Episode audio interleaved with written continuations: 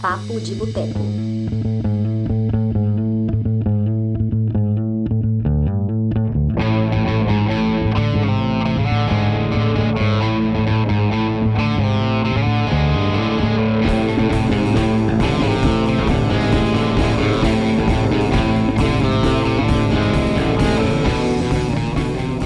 É risada que você quer?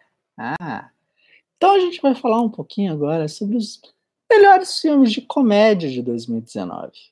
Essa é a edição de número 40 do nosso Papo de Boteco. E assim como as duas, três edições anteriores, vai ser bem breve, vai ser bem rapidinho. Eu vou simplesmente falar com vocês os cinco melhores filmes de comédia lançados no ano de 2019, ou seja, no ano passado que vocês ainda talvez não tenham assistido. Quero dar aqui as boas-vindas para o meu amigo Matheus Barbosa. Boa noite, Luana. Pastora Ju. Ju Cazi. Alguém não aguentou a abstinência? Não. Marina, boa noite. Então, a gente vai fazer aqui essa edição do podcast. Obrigado, Gerva. A gente vai fazer essa edição do podcast. Vai ser bem curtinho. Gerva me deu aqui as boas-vindas. Muito obrigado. Vai ser bem rapidinha. Porque eu quero ver um filme hoje, cara. É... Cinema esse ano tá ridículo, então eu preciso assistir alguma coisa. Eu tenho aqui já três opções, mas eu acho que eu vou assistir Jaxi, que é uma comédia, né? Curiosamente. Então, eu vou apresentar para vocês. Depois que acabar isso aqui, eu vou fazer uma outra edição aí falando dos filmes de ficção científica.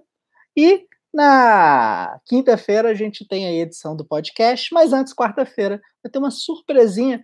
A gente vai ter um programa falando de estreias da semana. E eu que vou apresentar. E também, obviamente, né, em breve aí, essa semana ainda, assim que tentar aí organizar, a gente vai ter a nossa primeira live lá do Clube do Cinema de Boteco.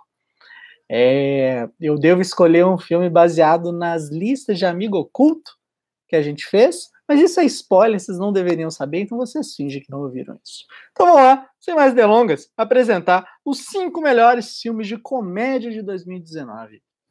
Em que lugar? Era uma vez em Hollywood, do Quentin Tarantino, filme conta a história de um ator decadente tentando recuperar sua carreira na companhia de seu fiel escudeiro. Tarantino retorna em um filme que faz uma bela homenagem aos anos 60.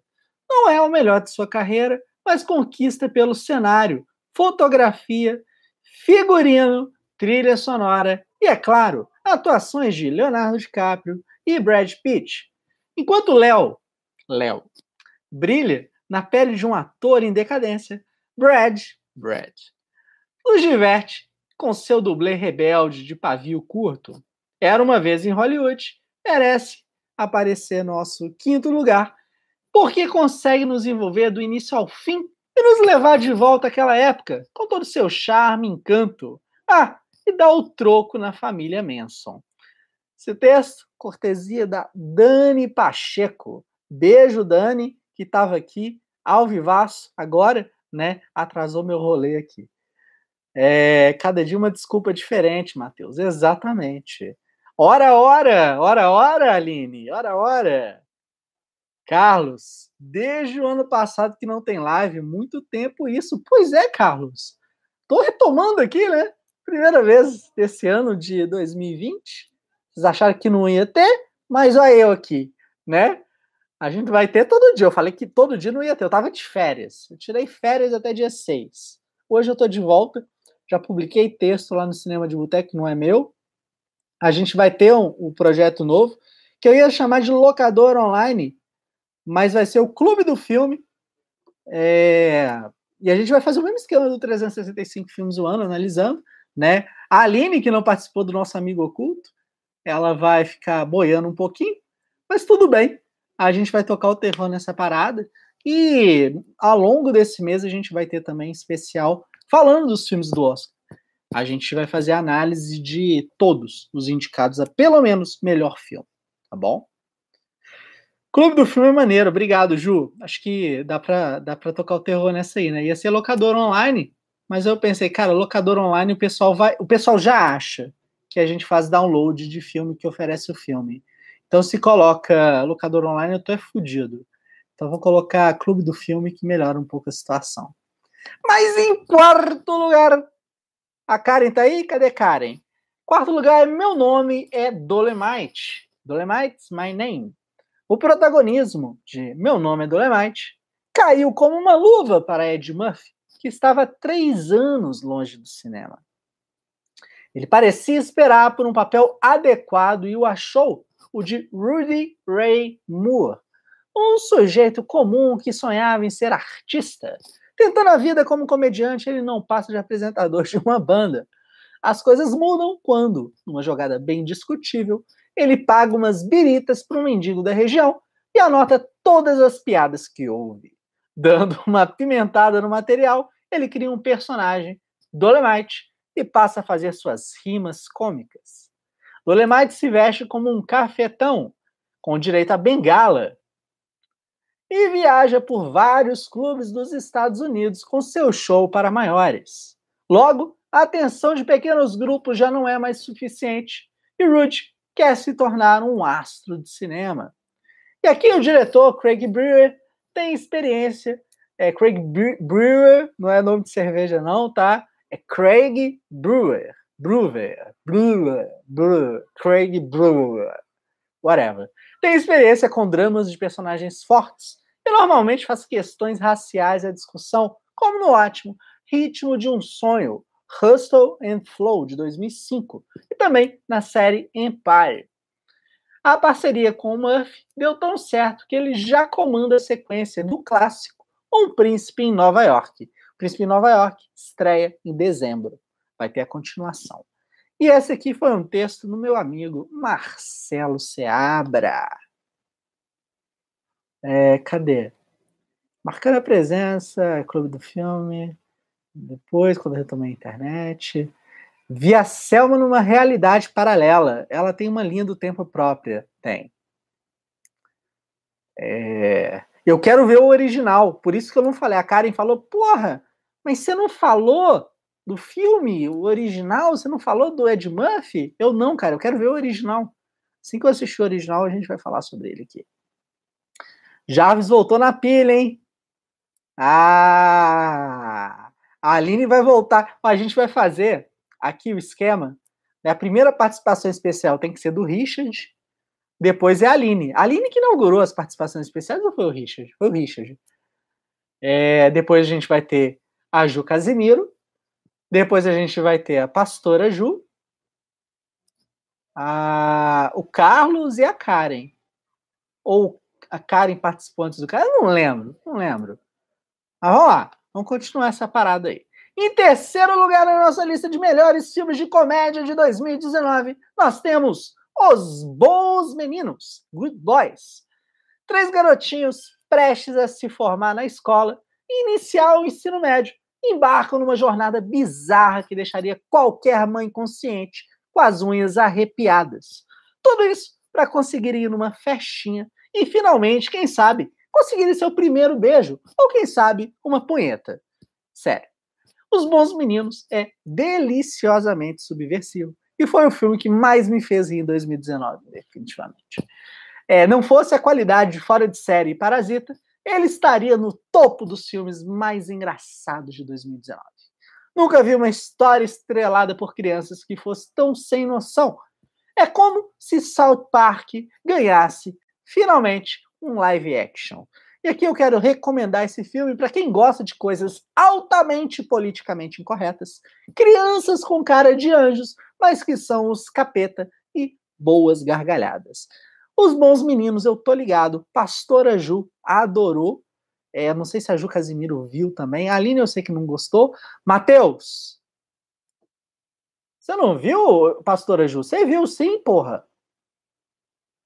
Não, você não viu o farol. Tá. Caraca.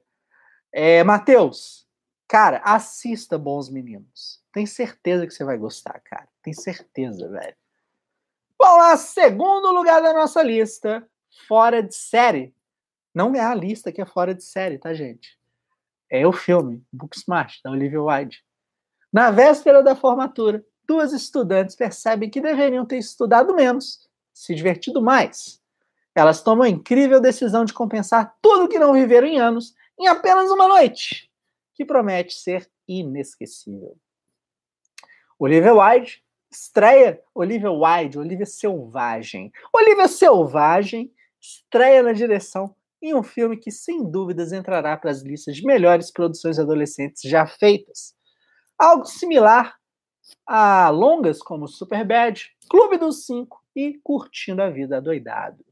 O diferencial aqui é que temos um roteiro com duas mulheres protagonistas e uma história sobre descobertas e medos, cheia de humor e quebras de estereótipos. Além disso tudo, é um filme que abraça a diversidade e merece todos os pontos do mundo por não fazer isso de maneira forçada, mas simplesmente da forma mais natural, exatamente como deveria ser. Superbad recomendado para quem. Não, Superbad não. Fora de série é recomendado para quem gosta de Superbad. Imagina Superbad como se fosse uma versão ali, né? Um filme feminino. Não viu Bons Meninos? Caralho, ô Aline, eu jurava que você tinha assistido. É.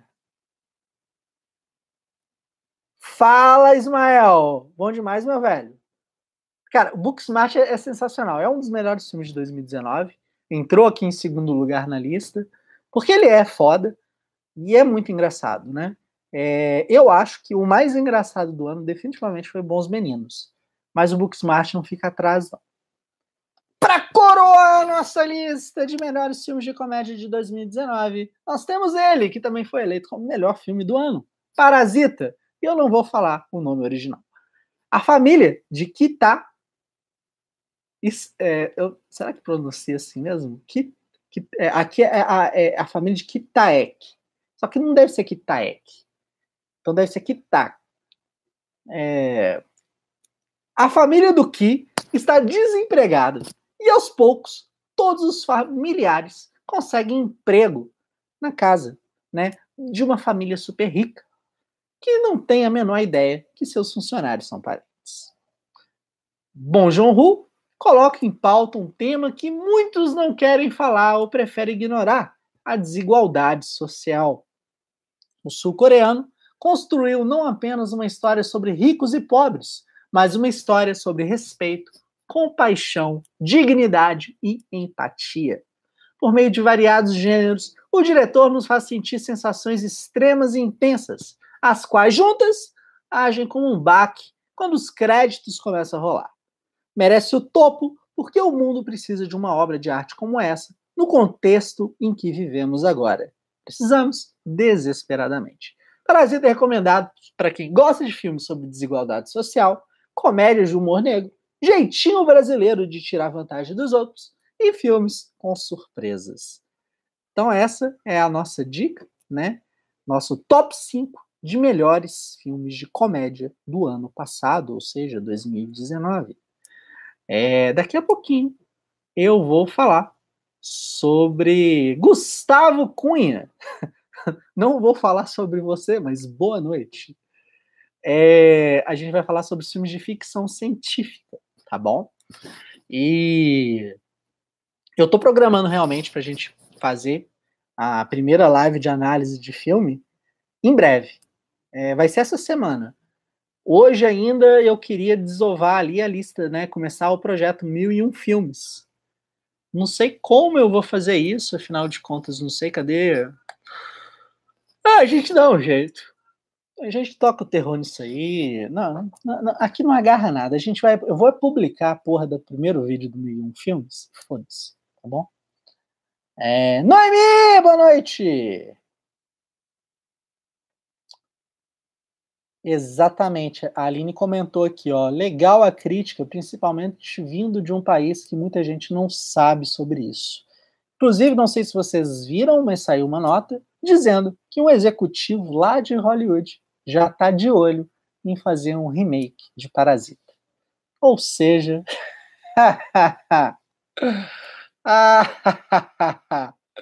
Aline, vi Mr. Vingança e Lady Vingança, e tem um ator de Parasita neles. Aline, isso aí se a gente já falou disso, mas eu nunca assisti nenhum desses dois filmes. Inclusive, né? Old Boy. Cadê? Esse aqui, né?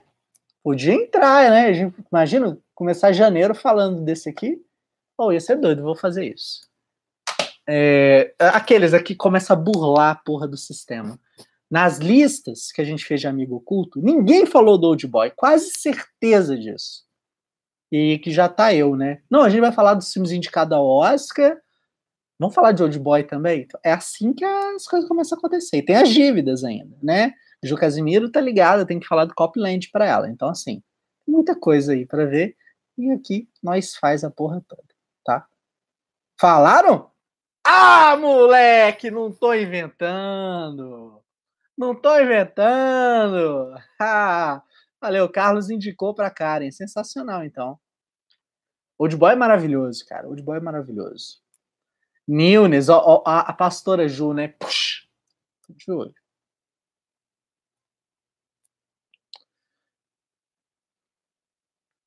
É. Eu tô na esperança do pacto de sangue. Pois é, vamos, vamos tentar achar ele. Eu, a gente pode tentar fazer aquele esquema de fazer a transmissão né, online e ver se funciona. Se funcionar, bem. Se não funcionar. É... Peraí, vocês estão. Qual que é o melhor dos três que vocês estão falando? O Old Boy ou os outros? Não, não, não peguei aqui. Ah, não lembro. Eu sei que eu tenho que ver. Não, Old, Old é genial, né, gente? É, eu, meu filme favorito da vida era Uma Vez no Oeste, que é um filme sobre vingança. Eu fico seriamente em dúvida, quando a gente pensa em filmes de vingança, se Old Boy não seria o melhor deles. Então, é isso. É, eu vou lá encerrar essa transmissão essa é a edição de número 40 do Papo de Boteco, nosso podcast semanal. Hoje eu fiz aqui Forever Alone. Esse podcast vai ao ar toda quinta-feira, ao vivaço aqui para vocês, entre 8 e 10 horas da noite. E também, de vez em quando, aos sábados. E ele está disponível no site logo depois, né? Entre sexta, sábado, segunda-feira, tá lá no site. É, Quinta-feira a gente vai ter uma edição com a Dani, talvez com a Larissa Padrão, elas vão falar sobre as expectativas finais para o Oscar, tá bom? Então, um beijo para vocês. Daqui a pouquinho eu entro novamente para falar dos melhores filmes de suspense já foi, de ficção científica do ano. Mua! Beijo para vocês. Você ouviu Papo de Boteco.